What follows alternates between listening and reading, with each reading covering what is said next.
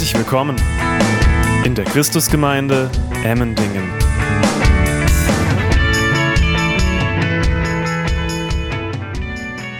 Ich grüße euch und frage mal hier in die Runde, wer von euch kennt eigentlich den Pfarrer Ulrich Pazzani? Okay. Euch soll ich grüßen. Ich war in den vergangenen zwei Tagen auf einer Tagung eingeladen von dem sogenannten Netzwerk Bibel und Bekenntnis, was der Pfarrer Ulrich Parzani ins Leben gerufen hat. Eine Initiative, die sich dafür einsetzt, dass in den Kirchen man wieder neu die Bibel betont und sich zu den Wahrheiten der Heiligen Schrift stellt. Und diese Initiative hat immer wieder Konferenzen und der Ulrich Parzani hat mich gebeten, dort einen Vortrag zu halten. Das äh, glich einem Ritterschlag meinerseits, wofür ich äh, sehr dankbar bin, dass ich diese Gelegenheit hatte. Und wir hatten eine wirklich sehr gesegnete Zeit mit starker Einheit, mit starken Impulsen. Und er hat mich gebeten, Grüße auszurichten an die Gemeinde in Emmendingen. Und wenn alles klappt, dann hoffe ich, dass nächstes Jahr wir Ulrich Pazzani auch hier in Emmendingen sehen werden und vor allem dann auch hören werden. Der Mann ist 82 ungefähr. Das ist unglaublich. Mit 82 hat er eine Power. Unglaublich. Mit einer Scharfsinnigkeit predigt er von Jesus. Das ist atemberaubend. Das ist so schön im Reich Gottes, dass das Alter nicht die entscheidende Rolle spielt, um gebraucht werden zu können. Und das gilt nicht nur für das hohe Alter, sondern auch für das junge Alter. Denn egal, wenn wir in die Bibel schauen, egal welches Alter, wenn Gott kommt, dann fragt er nicht erst einmal, ob du das Mindestalter erfüllt hast oder ob du schon über ein Zenit bist. Der Heilige Geist ist der entscheidende Faktor, ob jemand gebraucht werden kann. Und wenn ich diesen Ulrich Pazzani da sehe, da denke ich, wow, Herr, ich will auch in dieser Treue, in dieser Tiefe dienen. Und ich möchte euch Mut machen auch damit. Auch jeder von uns kann von Gott gebraucht werden in starker Weise. Die Frage ist, ob wir uns zur Verfügung stellen. Nicht jeder in, in, in, der, vielleicht nicht in der gleichen Art. Aber es ist möglich, dass Gott dich und mich gebraucht, um sich zu verherrlichen und Menschen zu segnen. Und der entscheidende Faktor, ich habe es eben gerade gesagt, ist der Geist Gottes. Den Geist Gottes sollten wir nicht aus unseren Rechnungen herausnehmen. Er ist der wesentliche Faktor, wenn etwas geschehen soll. Wenn etwas geschehen soll, was von Dauer ist, was von Bestand ist, was wirklich von Segen ist. Wir Menschen können eine ganze Menge machen mit unseren Bemühungen. Wir können viel aufbauen, aber die Frage ist, hat es Bestand? wenn wir Dinge erfahren möchten und aufbauen möchten, die übernatürlich sind, größer als wir selbst, dann ist es wichtig, dass wir den Faktor Heiliger Geist nicht missachten. Denn der Heilige Geist ist Gott selbst. Er ist ein Teil der Dreieinigkeit. Wir glauben an einen Gott, der sich offenbart als Vater, Sohn und Heiliger Geist. Und wir als Christen tun gut darin, dass wir die Dreieinigkeit ehren, schätzen, würdigen, willkommen heißen und dass wir nicht eine Person von diesen drei Personen irgendwie missachten und übergehen, sondern dass wir sensibel sind für das, was Gott, wie Gott sich uns offenbart. Dass wir den Vater nicht vergessen, wie er sich offenbart dass wir den Sohn nicht vergessen, wie er sich offenbart und auch den Heiligen Geist. Jeder hat so seine eigene Rolle, seine eigenen Schwerpunkte, könnte man sagen, in dem göttlichen Auftrag und jeder hat seinen Wert. Und alles, was Gott präsentiert, soll in der Christusgemeinde viel Raum bekommen. Warum diese ganze Einleitung? Wir haben eben gerade eine Passage gelesen miteinander in Matthäus 12, Vers 22 bis 37 wo der Evangelist Matthäus fast im Zentrum des gesamten Werkes, was er geschrieben hat, die Person des Heiligen Geist thematisiert und eine Begebenheit schildert, mit der Jesus konfrontiert äh, wurde und uns damit zeigt, der Heilige Geist hat eine sehr wichtige Position und einen prominenten Platz im Leben von Jesus und sollte es auch in unserem Leben haben. Und es ist nicht egal, wie wir auf den Heiligen Geist schauen, was wir über ihn glauben und wie wir ihn behandeln. Wenn du dir das ganze Matthäusevangelium anschaust, dann wirst du sehen, dass es immer wieder, dass immer wieder die Rede von dem Heiligen Geist ist. Wenn du ins erste Kapitel des Matthäusevangeliums gehst, dann siehst du, dass dort angekündigt wird, dass Maria durch den Heiligen Geist Jesus Christus empfangen soll. In Matthäus 3 geht es weiter, dass Johannes der Täufer ausruft, dass es jemand, dass jemand kommen wird, der Messias, Jesus Christus, und er wird Menschen im Heiligen Geist taufen. Also er wird sie in den Einflussbereich des Heiligen Geistes platzieren.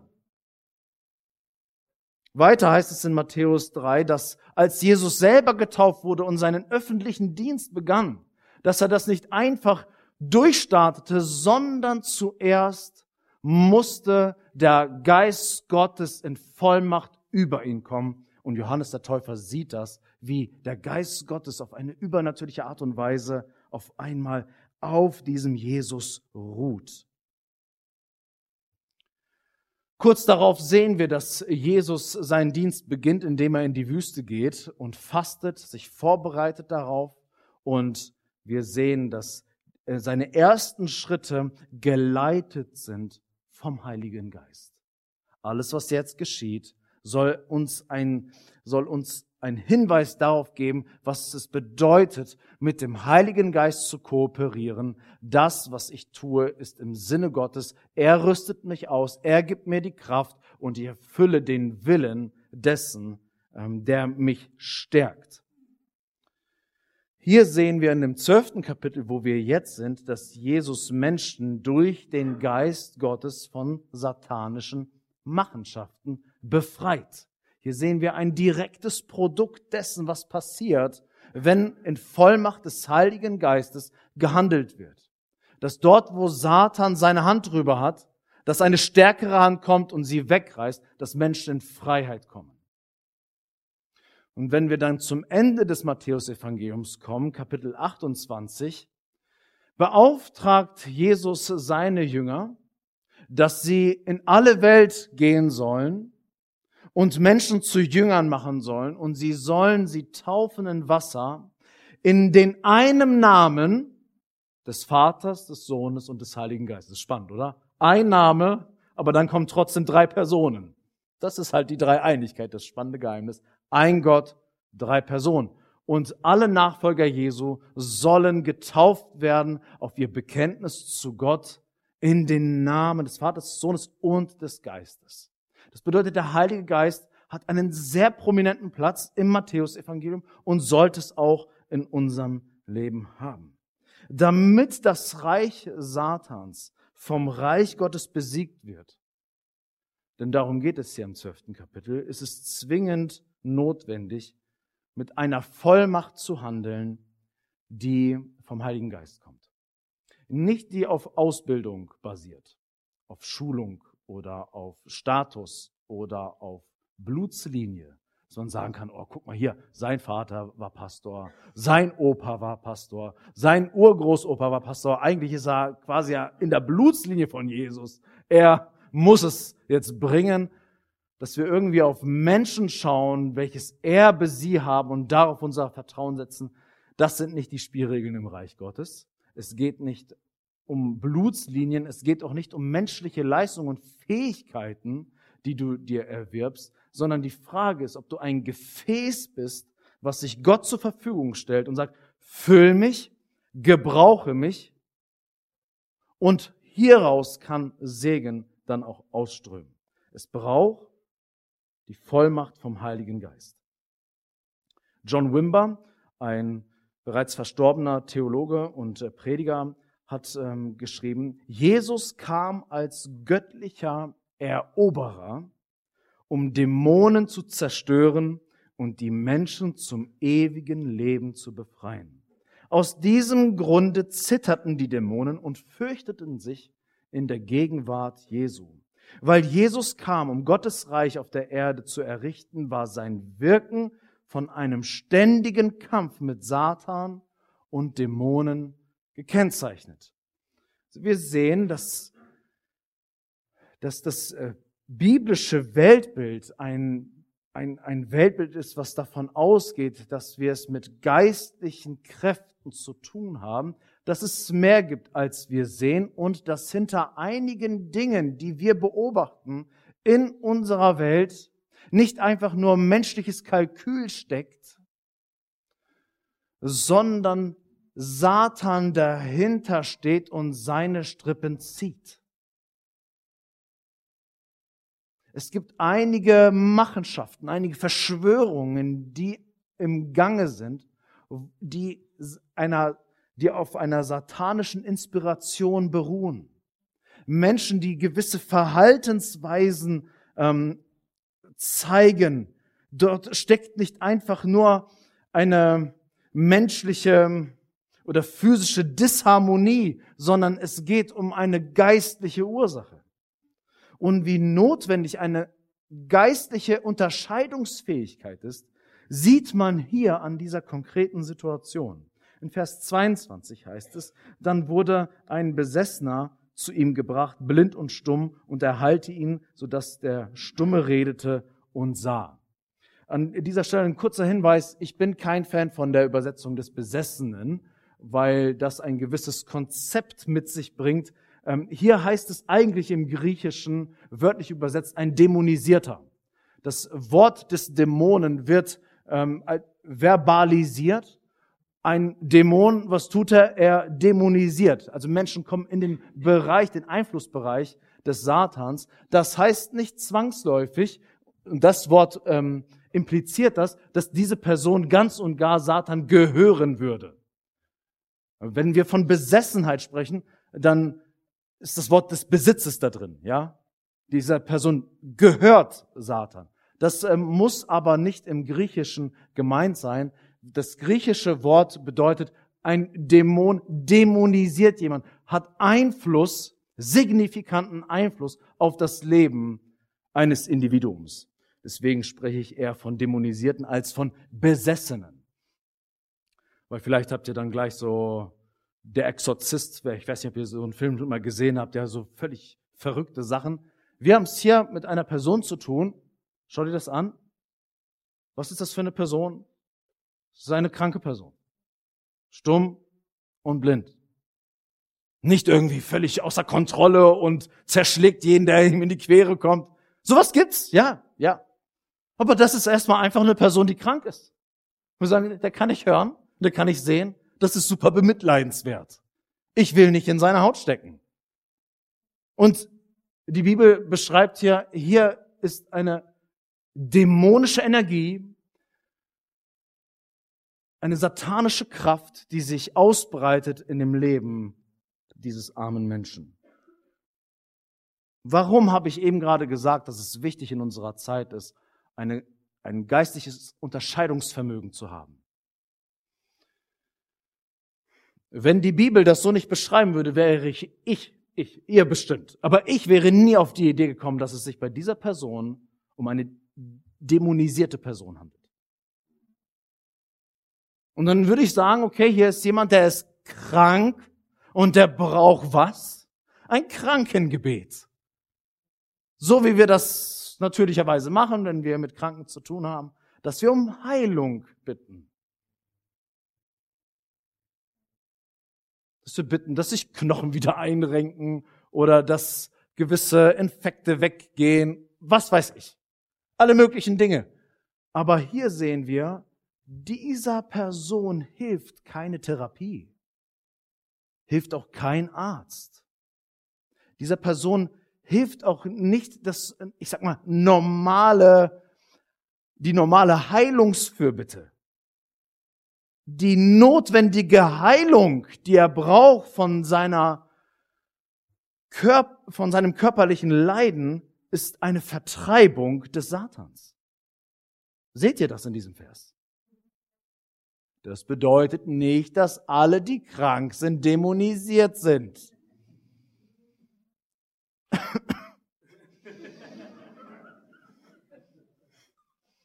Dieser elendige Husten, der geht nicht weg. Hm. Mit wem haben wir es da vorne zu tun? Also muss man echt aufpassen.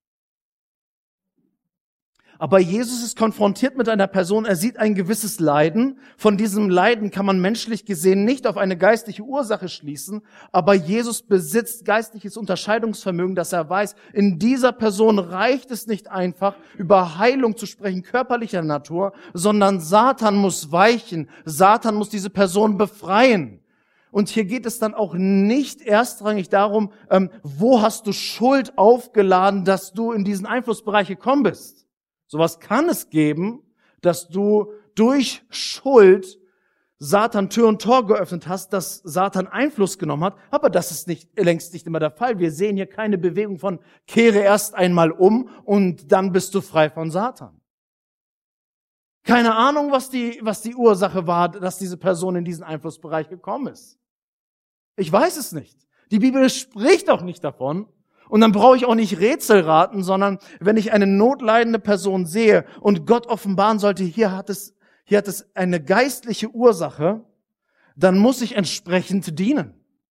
Und wenn da nichts ist, wovon diese Person sich wirklich lösen muss, absagen muss, weil sie sich vielleicht mit esoterischen Praktiken, mit Horoskopen und allerlei Murks auseinandergesetzt hat, wenn da vielleicht gar nichts ist, na ja, dann will ich so wie Jesus machen und in der Vollmacht des Heiligen Geistes dieser Person dienen, dass Satan endlich flieht und diese Person frei wird.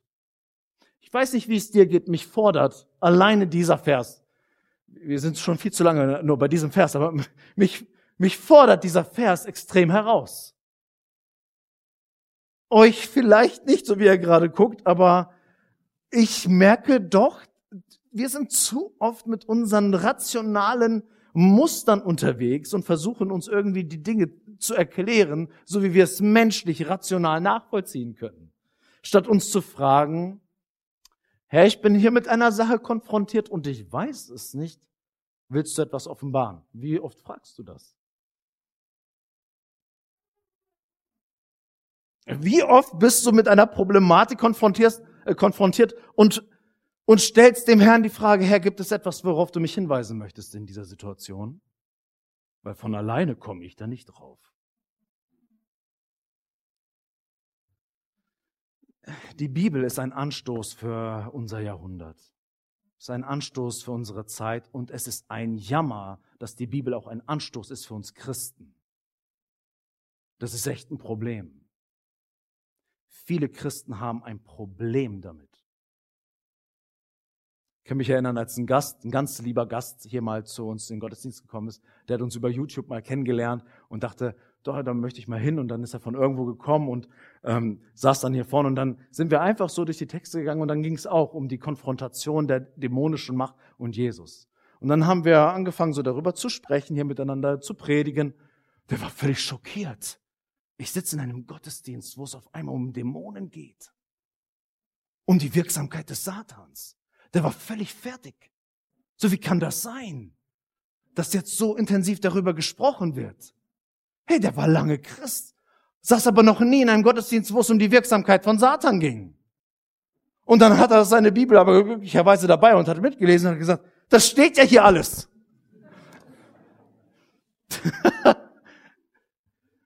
hey, ich mache gar keinen Vorwurf, ich kenne das von mir selbst. Das Problem ist, wir sind Kinder unserer Zeit. Und wir übernehmen zu schnell das Denken dieser Welt. Deswegen brauchen wir diese Zeit miteinander, dass wir ins Wort gehen und unser Denken synchronisieren mit dem, wie Jesus diese Welt gesehen hat.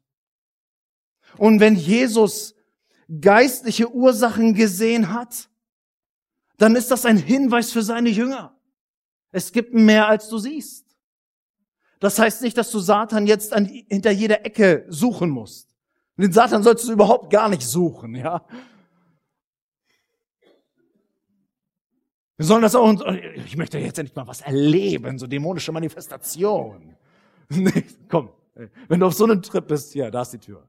Und da ist auch der Notausgang und durch die Fenster kannst du auch, ja. Aber da fällst du nicht so gut. Da müssen wir ein Heilungsgebet beten. Wir, wir müssen uns, wir müssen uns dieser Realität stellen. Es gibt mehr als wir sehen und wir brauchen geistliche Unterscheidungskraft. Und wir brauchen, und ich muss mich selber dazu anhalten, ich trainiere das tatsächlich. Ich trainiere das für mich, wenn ich mit Menschen bete, dass ich dann auch mich äh, vor Gott frage, Herr, was übersehe ich vielleicht? Was sehe ich vielleicht nicht?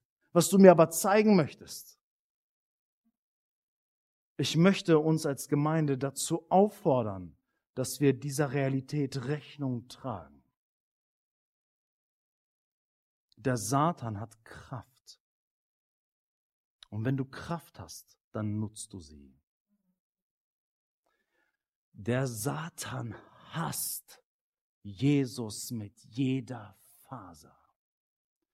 Und ihr alle wisst, welche Energie Hass haben kann. Wenn du mal von jemandem gehasst wurdest, dann weißt du, welche Energie da freigesetzt werden kann. Und dass man jede Situation nutzt, um seinen Hass Bahn brechen zu lassen. Natürlich hattest du selber nie solche Emotionen und weißt das nur von Hören sagen. Aber Satan hasst Jesus mehr, als wir irgendetwas hassen könnten in dieser Welt. Verstehen wir die Dynamik?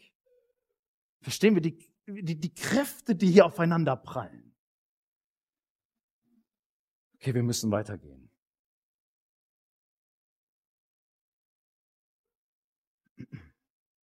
Viele Menschen bekommen mit, wie Jesus hier in geistlicher Autorität handelt. Und sie reagieren sehr merkwürdig. In Vers 23 heißt es, und es erstaunten die ganzen Volksmengen und sagten, dieser ist doch nicht etwa der Sohn Davids. Das ist eine interessante Reaktion. Dieser ist doch nicht etwa der Sohn Davids. Statt sich zu freuen über das, was die Menschen hier sehen, verharren die Menschen, die Jesus hier sehen, in Argwohn Jesus gegenüber. Es kann sein, dass in dieser Formulierung beinhaltet ist, ähm, vielleicht ist das der Sohn Davids, der versprochene König, den wir erwarten, aber in dieser griechischen Formulierung ist eigentlich eine negative Schwingung sozusagen drin, wenn ich das mal so sagen kann. Dieser ist doch nicht etwa der Sohn Davids. Also die Verneinung ist in der, in, dem, in der griechischen Konstruktion ja sehr intensiv, dass die Leute das sehen und sagen, na, das ist er doch nicht. Also wir sehen, Jesus ist besonders. Jesus hat Macht, so wie kein anderer. Das realisieren die Menschen, aber distanzieren sich im gleichen Atemzug von ihm. Er ist doch nicht der königliche Eroberer, auf den wir hoffen. Warum sind die, also warum reagieren sie so? Das ist irgendwie komisch. Ich weiß nicht, wenn ich sowas gesehen hätte, hätte ich mich gefreut. Und ich wäre im Team Jesus sofort dabei gewesen und nicht so wie die Lappen hier. Aber wahrscheinlich wäre ich genauso wie sie gewesen weil die hatten auch, waren Kinder ihrer Zeit, hatten das Denken dieser Welt und hatten ganz spezifische Vorstellungen, wie dieser Messias funktionieren soll. Ja, Jesus ist wunderbar, was er da alles tut, aber mit einem Jesus, der vorrangig die Schwachen zur Befreiung führt und besonders geistliche Durchbrüche statt handgreifliche Revolutionen forciert, können Sie noch nicht so viel mit anfangen. Wir wollen Revolution, Jesus. Und wir wollen nicht, dass du dich deiner, der Schwachen erbarmst. Wir haben hier die Römer in unserem Land. Also, ihr müsst vorstellen, Besatzungsmacht, ja. Wir können uns das vielleicht gerade nicht so denken. Aber die haben gelitten unter der, unter dem politischen Regime damals, die Juden. Und die wollten nichts anderes, als endlich die elendigen Römer aus ihrem Reich rauszukicken damit sie nicht mehr unterdrückt sind und walten können, so wie sie es wollen. ein, ein, ein, ein, ein berechtigter Wunsch. Ein berechtigter Wunsch. Aber Jesus forciert geistliche Durchbrüche. Na, mit diesem Jesus, da wissen wir nicht so ganz genau, ob wir das eigentlich wollen. Und es ist interessant, Jesus ist ja hier, ich finde, maximal relevant. Jesus hat eine Relevanz für einen Menschen hier, aber für die Umgebung scheint die Relevanz Jesus völlig irrelevant. Warum betone ich dieses Wort so sehr? Die Rede von Relevanz ist in unseren Tagen sehr groß. Es gibt wahrscheinlich fast gar keinen ähm, Kongress, wo dieses Stichwort fehlt, wenn Pastoren sich treffen, reden sie von morgens bis abends über die, wie kann Gemeinde relevant sein für die Stadt. Und keine Frage, das ist eine wichtige Frage. Wie können wir, ist auch ein Bibelwort, wie können wir das Stadtbestes suchen? Kennt ihr dieses Wort? Es ist wichtig zu fragen, ähm, welchen, welchen Vorzug hat eigentlich diese Stadt durch diese Gemeinschaft hier? Spielen wir eigentlich eine Rolle. Oder wenn wir morgen den Laden dicht machen, niemand nimmt Kenntnis und hat überhaupt, hat überhaupt nichts, nichts, nicht profitiert von einer christlichen Gemeinde. Das ist durchaus eine wichtige Frage. Doch wir dürfen nicht vergessen, und da machen einige aus meiner Sicht ähm, einen Fehler, unser Relevanzfaktor ist nicht von einer externen Beurteilung abhängig. Jesus bringt die maximale Relevanz des Reiches Gottes gerade unter das Volk und die Menschen denken so, na damit wollen wir eigentlich nichts anfangen. Ist jetzt Jesus deswegen irrelevant? Nein, natürlich nicht. Aber die Menschen erachten ihn als relevant. Und deswegen sollten wir darauf acht geben, als christliche Gemeinde suchen wir der Stadt Bestes, aber nicht immer nach den Maßstäben dieser Welt. Das, was wir dieser Stadt und dieser Region zu bringen haben, es kann sein, dass von außen beurteilt wird, nur das ist doch nicht etwas, womit wir etwas anfangen können, oder? Das ist doch nicht relevant für unsere Zeit. Das ist nicht relevant für unsere Fragen. Das ist nicht relevant für unsere politische Agenda, was eine christliche Gemeinschaft tut. Und so manche Gemeinde verfällt dann in so einen, in, in so einen Modus, wir müssen irgendwie um Relevanz betteln in dieser Welt. Ja, Jesus war relevant. Aber er hat sich nicht darum geschert, wenn seine Umwelt gesagt hat, deine Relevanz ist uns gerade wirklich egal. Und beachtet, besonders, wenn wir, vor allem wenn wir die Bibel lesen, haben wir es ja eigentlich äh, vorwiegend mit Christen zu tun, wenn wir in die Gemeinden schauen, die oftmals unter Verfolgung litten. Also so ein Zustand, wie wir ihn haben als Christen. Davon kann die biblische Zeit nur träumen. Die Freiheit, die wir haben als Christen, ist für viele Christen im ersten Jahrhundert, die alle Jesus nachgefragt haben, äh, ist das schon Paradies? Ist da Jesus schon wiedergekommen? Das ist für die undenkbar. Die waren in krasser Verfolgung und sie durften sich vielfach gar nicht so öffentlich treffen wie wir. Und es ist interessant, verfolgte Gemeinden verzeichnen Wachstum. Besonders verfolgte Gemeinden verzeichnen Wachstum trotz maximaler gesellschaftlicher Irrelevanz. Versteht ihr den Gedanken? Verfolgte Kirche, die haben noch nicht mal ein Gebäude teilweise. Die sind noch nicht mal auf dem Radar der Gesellschaft. Ist jetzt so eine Gemeinschaft, die verfolgt wird, irrelevant? Nein, natürlich nicht. Ob die Welt etwas als relevant erachtet, ist nicht ausschlaggebend, sondern der, der springende Punkt, ist es relevant in den Augen unseres Königs, der sein Reich ausbreiten möchte? Das ist die Frage. Schön, wenn die Welt dann dieses Bemühen anerkennt, aber es ist nicht der Maßstab zur Beurteilung, ob das, was Christen tun, auch wichtig und richtig ist. Jesu Wirken ist nicht nur irrelevant für die Volksmenge, so, sondern für die Mächtigen der damaligen Tage ist es sogar dämonisch inspiriert und letztendlich Satans Werk. In Vers 24 lesen wir, die Pharisäer aber sagten, als sie es hörten, dieser treibt die Dämonen nicht anders aus als durch den Belzebul, den Obersten der Dämonen. Also die Pharisäer machen hier was Interessantes. Die Pharisäer bestreiten nicht, dass Jesus mächtig wirkt.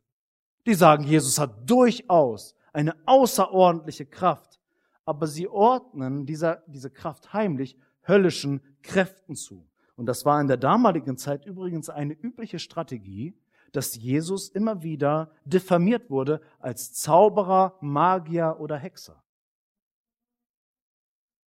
In den damaligen Tagen hat niemand gesagt, das, was Jesus da macht, das ist fake. Das stimmt gar nicht. Durchaus stimmt das. Dieser Mann hat einen Impact. Niemand konnte es leugnen in den damaligen Tagen. Auch Nicht-Christen, Historiker haben es im ersten Jahrhundert bescheinigt. Jesus war außerordentlich. Aber immer wieder hörst du oder liest du in den alten Schriften der Antike, naja, er war halt ein Hexer und hat mit anderen Kräften hantiert. Es ist übrigens immer eine Art und Weise, mit Jesus klarzukommen. Ja, Jesus besonders, aber auf eine Art und Weise, dass ich ihm nicht folgen brauche. Auch in unseren heutigen Tagen sagt man jetzt nicht, Jesus war ein Hexer, aber Jesus war besonders, aber auf eine Art und Weise, dass ich ihm nicht meine ganze Loyalität versprechen muss. Also man hat immer wieder Wege gefunden, wie man sich äh, so an, an Jesus vorbeimogeln kann. Die Pharisäer versuchen mit allen Mitteln Jesus auszuschalten. Wenn wir die vergangenen Kapitel uns anschauen, bringen sie wirklich alles auf, was geht. Er hat Umgang mit Sündern, er bricht mit ihren Traditionen und er wirkt satanisch. Also auf jeder, auf jeder Ebene versuchen sie Jesus zu diskreditieren. Und sie versuchen das mit vielen Mitteln, aber sie haben jetzt hier würde sagen, so eine Art Spitze erreicht. Er passt nicht in unser System, er, er hinterfragt unsere Lehren, unsere Traditionen, er hat Umgang mit Menschen, mit denen aber ein frommer Mensch keinen Umgang haben sollte. Alles, äh, ich sag mal, Jesus hat das alles ausgehalten. Hat er auch würzig dazu was gesagt, aber er hat es ausgehalten. Aber jetzt kommen wir an, an einen Punkt, wo für Jesus so eine Art rote Linie kommt. Also du, du, du bewegst dich mit den, mit deiner Ablehnung gegen meine Person in eine negative Richtung. Das bescheinigt er ihm die ganze Zeit. Aber mein lieber Freund, du näherst dich jetzt mit deinen Aussagen einer Linie. Wenn du die übertrittst, dann gibt es kein Zurück mehr. Also das ist so gerade die Spannung, in der Matthäus 12 steckt. Jesus zeigt seine Göttlichkeit, indem er ihre Gedanken kennt und sie selbst widerlegt, indem er sagt, Vers 25 und 26, da er aber ihre Gedanken wusste, sprach er zu ihnen, jedes Reich, das mit sich selbst entzweit ist, wird verwüstet und jede Stadt oder jedes Haus, die mit sich selbst entzweit sind, werden nicht bestehen. Und wenn der Satan den Satan austreibt, so ist er mit sich selbst entzweit. Wie wird dann sein Reich bestehen? Also du brauchst Einheit. Satan wird nicht gegen sich selbst kämpfen. Satan handelt nicht gegen sich selbst. Und Satan wird nicht eine Person heilen, die er aber selber vorher gebunden hat. Das ist unlogisch. Und er versucht, und das ist interessant, also Jesus könnte ja gleich einen Haken hintermachen hinter diesen Pharisäern. Könnte gleich sagen, ey, so ein Gesocks, komm. Interessant ist, dass Jesus anfängt, argumentativ zu handeln. Das ist schon mal gnädig von Jesus. Oder? Also Jesus könnte auch den Sack zumachen. Aber er, er, er nimmt sich die Zeit, diesem Pack doch nochmal zu helfen. Ich gebe euch jetzt mal ein paar Argumente, dass ihr vielleicht noch mal nachdenkt, dass es überhaupt völlig unlogisch ist, was ihr sagt. Finde ich interessant. Jesus bemüht sich Menschen auch mit Hilfe von Logik irgendwie auf die Sprünge zu helfen. Bei dieser Frage könnte man Jesus äh, fragen, im Moment, ähm, der Satan treibt ja nicht den Satan aus, aber ist es nicht so, dass ähm, es auch esoterische Praktiken zum Beispiel gibt, die auch Erfolge zu verzeichnen haben? Gibt manchmal Dinge, unter denen Menschen leiden, auch durchaus satanische oder okkulte Dinge, dass sie verfolgt werden von bösen Geistern und anstatt zu Jesus Christus zu gehen, laufen sie dann in irgendwelche Sitzungen, wo irgendwelche Gestalten, irgendwelche Gestalten mit esoterischen Firlefanz ihnen Heilung versprechen. Und da gibt's Erfolge. Also da könnte man fragen, Jesus, bist du dir dessen bewusst, was du, dir, was du gerade sagst? Weil es gibt durchaus solche, solche Zeugnisse von Menschen. Diese Sitzung bei diesem Esoteriker hat mir geholfen, von gewissen dämonischen Manifestationen frei zu werden. Das mag zwar der Fall sein, aber ich bin gewiss, wer dämonische Energie sucht, um dämonische Einflüsse zu überwinden, wird vermeintliche Erfolge erleben, aber er wird sich in Wahrheit noch tiefer in die Dämonisierung stürzen.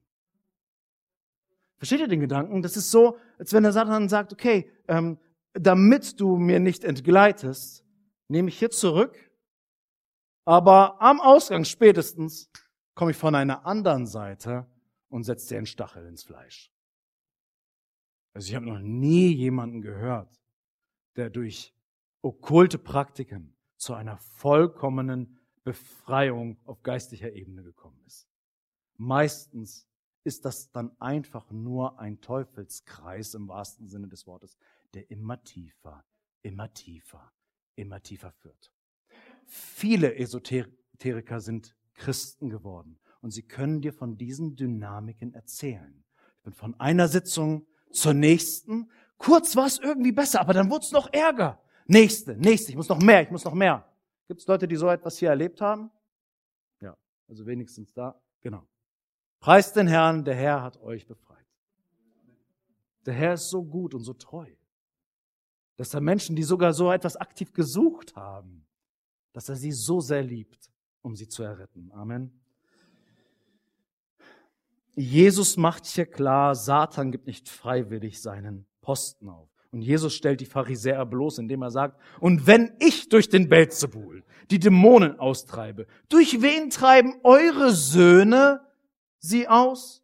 Darum werden sie eure Richter sein. Also Jesus weiß, dass es Juden gab in den damaligen Tagen, die versucht haben, Dämonisierte in Freiheit zu bringen. Also es gab auch damals so Bemühungen, lass uns diesen gebundenen Menschen helfen. Und da gab es Söhne der Pharisäer, also Leute, die zu ihnen gehört haben, die diese Dinge versucht haben. Und er sagt, die, die so etwas versuchen, da sagt ihr nichts gegen, aber ich versuche nicht nur Dinge, sondern ich bringe Gutes, ich bringe Segen nachweislich, dass Menschen wirklich in, in eine nachhaltige Befreiung kommen und mit mir, mit mir könnt ihr das dann machen. Vers 28 bis 29. Wenn ich aber durch den Geist Gottes die Dämonen austreibe, so ist also das Reich Gottes zu euch gekommen. Oder wie kann jemand in das Haus des Starken eindringen und seinen Hausrat rauben, wenn er nicht vorher den Starken bindet. Und dann wird er sein Haus berauben. Es ist interessant, wie Jesus über sich selber spricht. Jesus ist ein Räuber. Das, ja, versteht ihr, ne? Jesus vergleicht sich mit einem Dieb, der den Starken des Hauses bindet, damit er in sein Haus geht und das, was ihm gehört, plündert und zu sich holt. Ich sag mal, das ist der einzige Diebstahl, der heilig ist. Wenn du denkst, oh, Jesus war ein Räuber und ein Dieb, dann darf ich da weitermachen. Nein.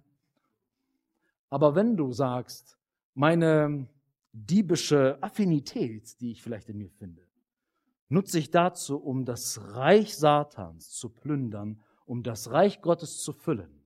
Dann hast du vielleicht ein Charisma vom Herrn bekommen, um für ihn zu dienen. Aber das ist genau das, was Jesus tut. Er plündert das Haus des Satans. Er plündert das, worauf Satan seine Hand hält. Er bindet diese Hand, dass sie keine Macht mehr hat, um diese Menschen herauszunehmen und in seinen Besitz zu nehmen. Der Sohn Davids hier, ein Titel für den versprochenen König, der kommt. Der Sohn Davids kommt nicht einfach nur mit einer irdisch-göttlichen Autorität, sondern mit göttlich himmlischer Autorität, um das Werk des Satans zu zerstören. Jesus ist gekommen, nicht um in allererster Linie die Römer aus diesem Land rauszuwerfen, sondern um den Satan aus deinem Leben zu entfernen. Das ist die erste Agenda von Jesus. Und indem er das tut, sehen wir sogar im weiteren Verlauf, aber das geht jetzt zu weit, sehen wir im weiteren Verlauf der Texte, dass sogar römische Soldaten zu der Erkenntnis kommen, bei der Kreuzigung ist dieser nicht der Sohn, nein, dieser ist wahrhaftig Gottes Sohn. Amen? So, ne? ist interessant. Er wollte nicht Menschen besiegen. Er wollte nicht Menschen in die Flucht schlagen. Jesus wollte den Satan in die Flucht schlagen, damit diese Menschen befreit werden. Okay, wir müssen ein bisschen anziehen. Also Jesus hat klar gemacht, ich komme mit göttlicher Autorität, ich bin gesandt vom Vater, ich agiere mit der gesamten Dreieinigkeit, ja, ich agiere mit dem Heiligen Geist und Jesus schärft seinen Gegnern ein, es gibt konfrontiert mit mir keine Graubereiche. Er nähert sich dieser roten Linie. Und jetzt äh, spricht er in Vers 30 bis 32 folgendes. Wer nicht mit mir ist, ist gegen mich. Und wer nicht mit mir sammelt, zerstreut.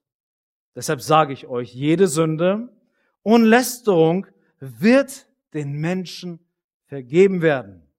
Aber die Lästerung des Geistes wird nicht vergeben werden. Und wenn jemand ein Wort reden wird gegen den Sohn des Menschen, dem wird vergeben werden.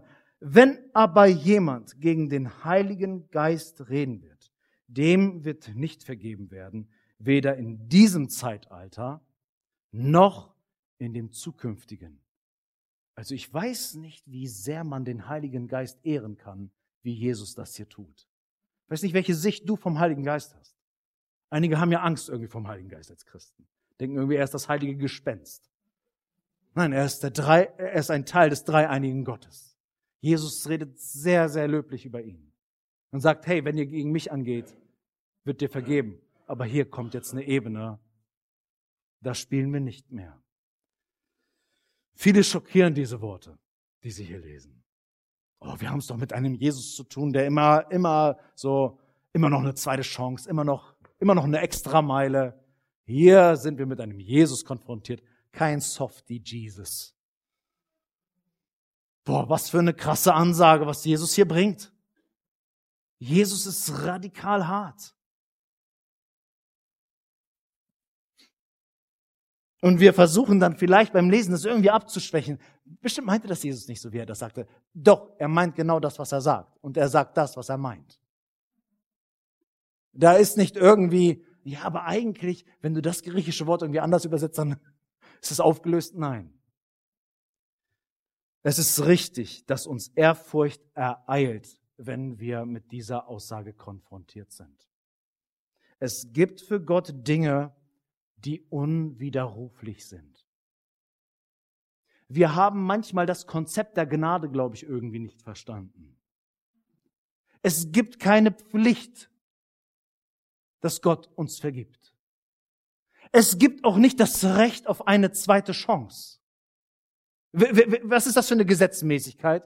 Na, jedem steht eine zweite Chance zu. Wer sagt das? Wer stellt dieses Recht auf? Wer hat das gesagt? Gnade ist per se eine Kategorie, die nicht darauf aus ist, dass du irgendetwas verdient hast. Das Prinzip der Gnade ist, du hast es eben nicht verdient. Die zweite Chance steht dir nicht zu. In Anbetracht meiner Heiligkeit und deiner Sündhaftigkeit. Aber Gnade ist, dass ich dennoch dich einlade, in meine Arme zu kommen und Vergebung zu empfangen. Die christliche Idee ist nicht, wir haben eine zweite Chance. Verdient. Ich frage mich, was hast du getan, dass du etwas vor dem Herrn verdient hast? Das Einzige, was jemand verdient hat, ist Jesus Christus selbst. Und zwar die vollkommene Gerechtigkeit, die er dir und mir schenkt, wenn wir ihm unsere Sünde bekennen. Das ist das ein, der einzige Verdienst, den du ausmachen kannst am Ende der Tage. Und zwar Jesu Gerechtigkeit. hat er für mich verdient, aber mehr auch gar nicht. Es ist Gnade, dass Gott uns überhaupt verdient. Und wir kommen hier an einem Punkt, wo wir merken, Gott hat das Recht zu sagen, es gibt irgendwann einen Punkt, wo Schluss ist. Und Jesus warnt davor, dass unser Umgang mit dem Heiligen Geist nicht egal ist und die Konsequenzen von ewiger Dauer sein werden. R.C. Sproul sagt dazu, Gott erlaubt, dass die menschliche Entscheidung in diesem Fall dauerhaft sein wird. Gott tut dies nicht leichtfertig oder ohne Grund, sondern als Reaktion auf den Verstoß gegen seine Liebe. Nun stellt sich natürlich die Frage, wenn wir das lesen, wer begeht eigentlich diese Sünde und oh weia, habe ich vielleicht diese Sünde begangen? Wer hat in diesem Raum sich schon mal für sich persönlich diese Frage gestellt, habe ich vielleicht diese Sünde begangen? Also, okay, interessant. Das ist auch ein, ein, es zeugt auch von einer gewissen Ehrfurcht und auch einer gewissen Hingabe. Ich will beim Herrn sein und ich will das nicht begehen. Hab ich. Und ich registriere, dass zu schnell schwache Gewissen sich verunsichern lassen und in Unruhe bringen lassen von diesem Wort. Meistens machen sich die Menschen besonders Sorgen, um dieses Wort. Die, die, die sind gar nicht betroffen davon. Wir dürfen nicht vergessen, zu wem Jesus hier gerade diese Dinge sagt. Es handelt sich um Menschen, die genau wussten, was sie tun. Das ist kein Ausrutscher, kein Überlegen, war da mal was? Sondern sie forcieren etwas mit ihrer gesamten Energie, nehmen andere dort mit hinein, gegen diesen Jesus zu marschieren. Sie wissen es besser und handeln vorsätzlich bösartig entgegen ihrer Erkenntnis. Einige lesen das und denken so, okay, hier geht es ja um das Wunderwirken Jesu. Da waren die Pharisäer irgendwie dagegen und jetzt steht ihnen irgendwie die ewige Verdammnis bevor. Was ist, wenn ich konfrontiert bin mit irgendwie, keine Ahnung, jemand hat irgendwie Menschen geheilt oder und das ist irgendwie für mich spooky. Ich kenne das doch gar nicht. Und ich bin erst so, oh nee, ich weiß nicht, ob das von Gott ist. Kennt ihr, könnt ihr noch folgen? Und dass man sagt so, oh, dieses übernatürliche Wirken, davor, davor habe ich Angst und vielleicht finde ich das aufgrund meiner Tradition sogar schlecht. Habe ich jetzt gegen den Heiligen Geist gesündigt? Das ist eine ganz andere Kategorie.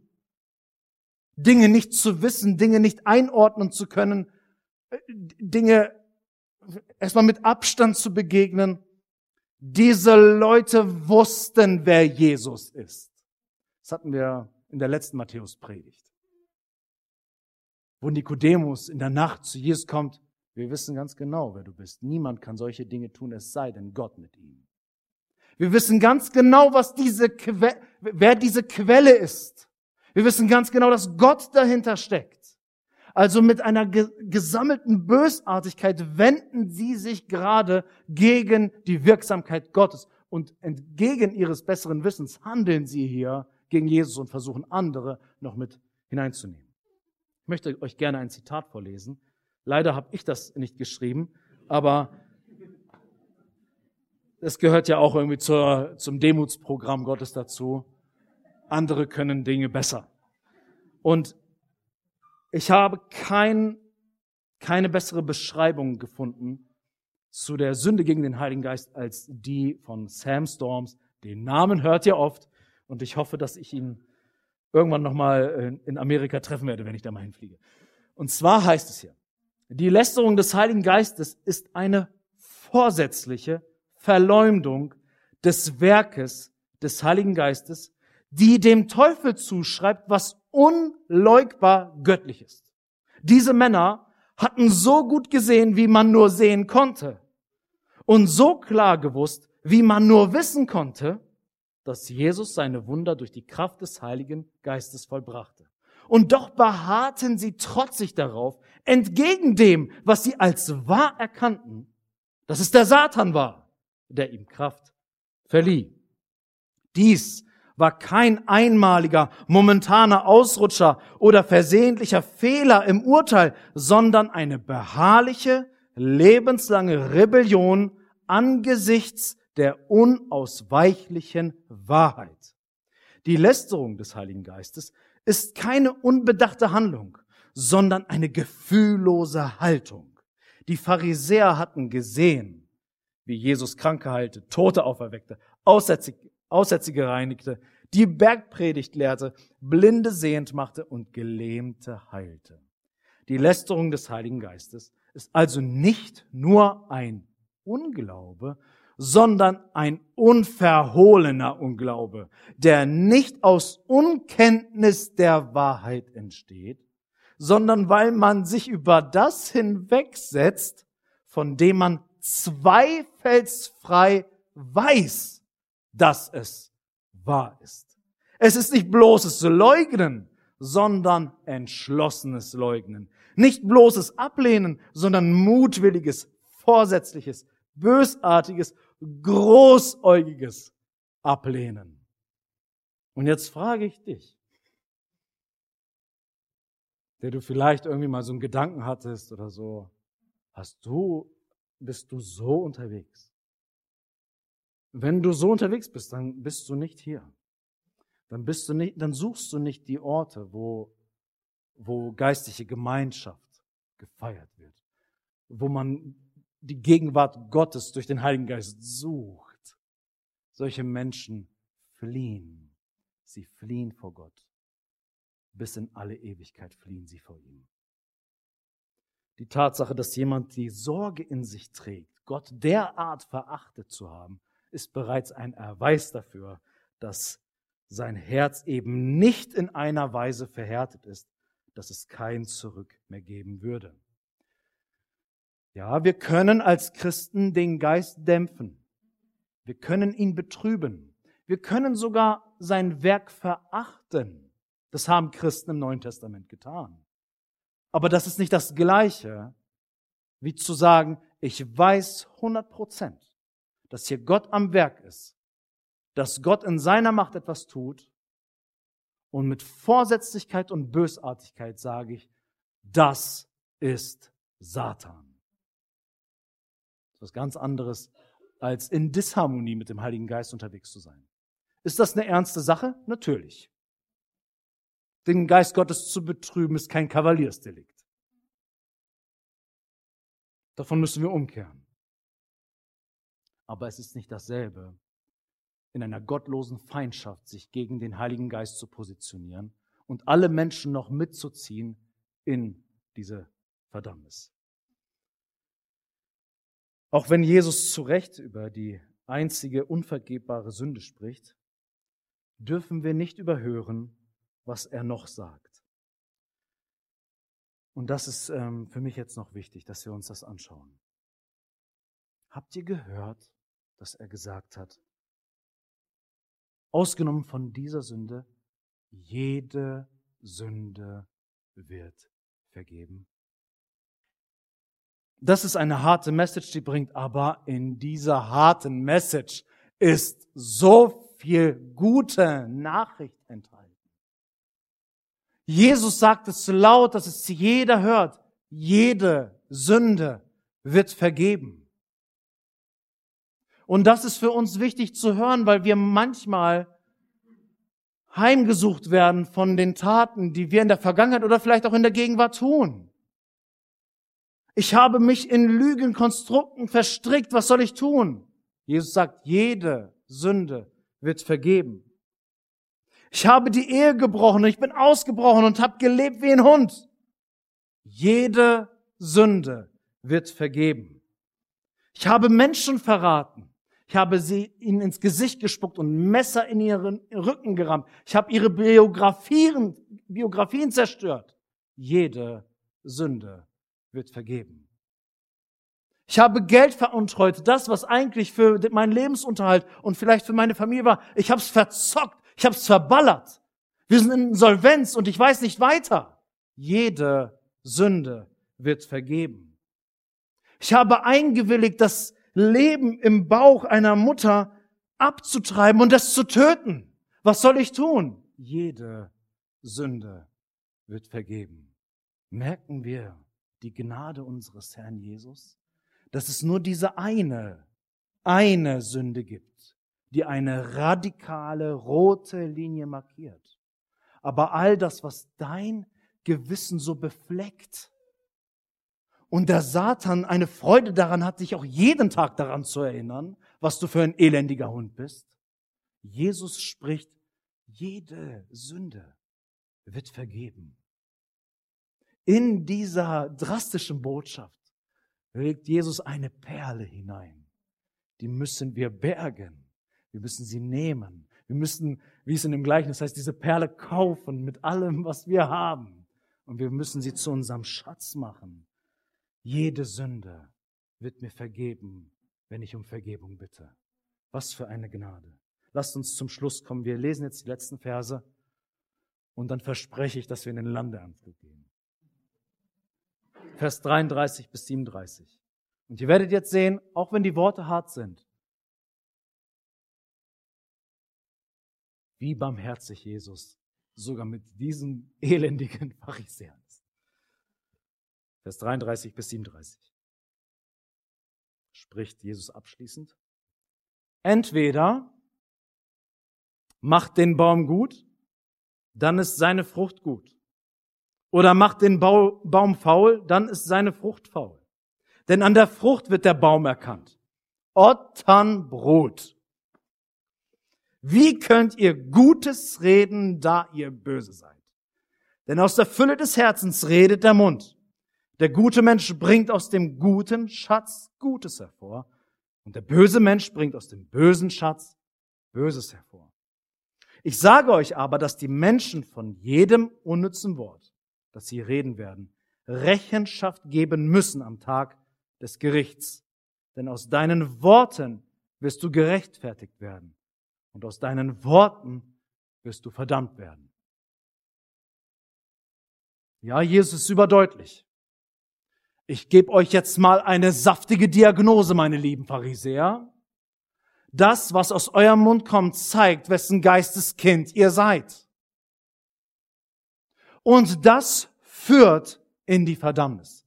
Das, was aus deinem Mund kommt, das, was deine Gedanken erfüllt, ist ein Produkt deines Herzens. Aber hört ihr, was Jesus in Vers 33 den Pharisäern noch abschließend mitgibt? Ich würde sagen, ey Jesus, die sind aber sowas von über die Linie gelaufen. Mit Karacho. Aber er sagt ihnen, entweder macht den Baum gut, dann ist seine Frucht gut, oder macht den Baum faul, dann ist seine Frucht faul.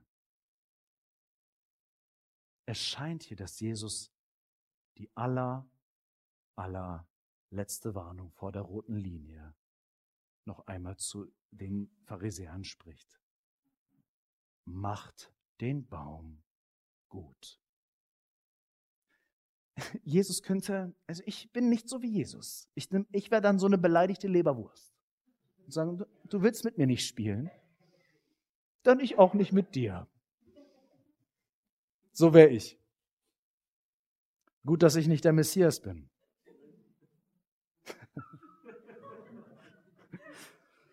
Oh, danke, Jesus, dass wir dich haben. Wir haben hier ein rotes Kabel, ne? Das ist hier unsere rote Linie, hier. Also für die Musiker später, wenn ihr über diese rote Linie geht, dann habt ihr nicht gegen den Heiligen Geist gesündigt, ja? Aber diese rote Linie, die hier so die, die Grenze markiert, Jesus hört, was aus ihrem Mund kommt. Und ich lese, ich lese das, ich lese das tatsächlich so als eine allerletzte Warnung. So. Entweder ihr bleibt da drin und dann geht ihr hier rüber, ihr geht über los und zieht keine 4000 Mark ein. Das ist das allerletzte, was ich euch zu sagen habe. Ich gebe euch trotz eurer krassen Verdorbenheit und Frechheit in mein Angesicht so etwas zu sagen, so etwas zu behaupten und andere noch mit hineinzunehmen. Sage ich euch diese Dinge, dass ihr jetzt noch einmal nachdenken könnt, wollen wir es uns wirklich auf ewig mit diesem Jesus verspielen. Was für eine Gnade. Wisst ihr, das alles, was wir hier in diesen Versen lesen, ist ein Produkt dessen, dass Jesus ihre Gedanken wusste und dann öffentlich geredet hat zu ihnen. Jesus hätte auch ihre Gedanken wissen können und es wird ja nicht gesprochen, also lassen wir sie einfach laufen. Und dennoch bringt Jesus das Verborgene nach oben. Warum? Nicht, weil er verdammen will, nicht, weil er uns im Feuer sehen will, sondern weil er vor der Gerechtigkeit Gottes, die da kommen wird, warnt und sagt, ich bin doch gekommen, um zu retten. Ich bin doch gekommen, um auch dich, Pharisäer, in mein Haus zu nehmen. Und auch wenn du gerade krass auf Abwägen bist, schlimmer als der letzte Sünder im ganzen Land unterwegs bist, weil du vor dieser Linie stehst, komme ich noch einmal dazwischen und sage, kehr um und mach den Baum gut, damit die Frucht gut wird. Ich sehe hier einen Jesus, der voller Gnade ist, wenn er uns vielleicht die härteste Botschaft präsentiert, die die Bibel zu bieten hat. Lass uns beten. Anbetend stehe ich vor dir, mein Jesus. Was für eine Gnade in diesem Wort. Das ist so eine Passage, Jesus, wo ähm, Prediger meistens nicht so die Freude haben, das Thema zu adressieren. Aber wenn wir uns dir nähern, wenn wir uns Zeit nehmen, dich anzuschauen in deinem guten Wort, dann sehen wir, wie gut du bist. Wir sehen, dass du gnädiger bist, als wir gedacht haben. Wenn wir uns dir nähern in deinem heiligen Wort, dann sehen wir, du bist viel liebevoller, als wir am Anfang gedacht haben.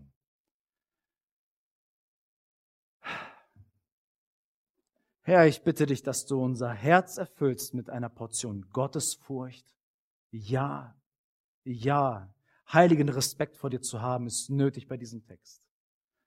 Aber gib uns ein brennendes Herz voller Liebe, dass du unendlich gut bist und dass du viel gnädiger zu uns bist, als wir es in Wahrheit verdienen.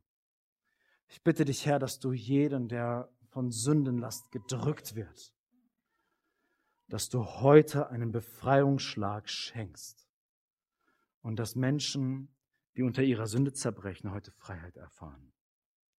Und Herr, ich bete auch, dass du uns geistliches Unterscheidungsvermögen gibst und dass dort, wo Satan Zugriff bekommen hat auf Lebensbereiche, dass wir das erkennen und dem Satan in deinem Namen das Fürchten lernen und erweichen muss. Herr, wir bekennen vor der sichtbaren und unsichtbaren Welt, dass wir deine Geheiligten sind und zu dir gehören. Und wir bekennen, dass wir den Einflüssen Satans keinen Raum geben wollen. Und dass wir das alles abschneiden. Dass wir den Dingen entsagen, die uns vielleicht in Einflüsse gebracht haben. Wir wollen ganz und gar dir gehören. Und ich bete, Herr, dass du übernatürliche Befreiung wirkst unter uns. Dass wir wahrlich frei sind. Denn deine Wahrheit, Herr, sie befreit uns. Und deine Wahrheit ist, dass du den Starken gebunden hast und dass du sein Haus plünderst, um dieses Diebesgut in dein Besitz zu nehmen. Danke, Herr, dass du uns herausgerissen hast und dass wir in deinem Reich leben dürfen. Amen. Amen. So, jetzt einmal durchatmen. Wir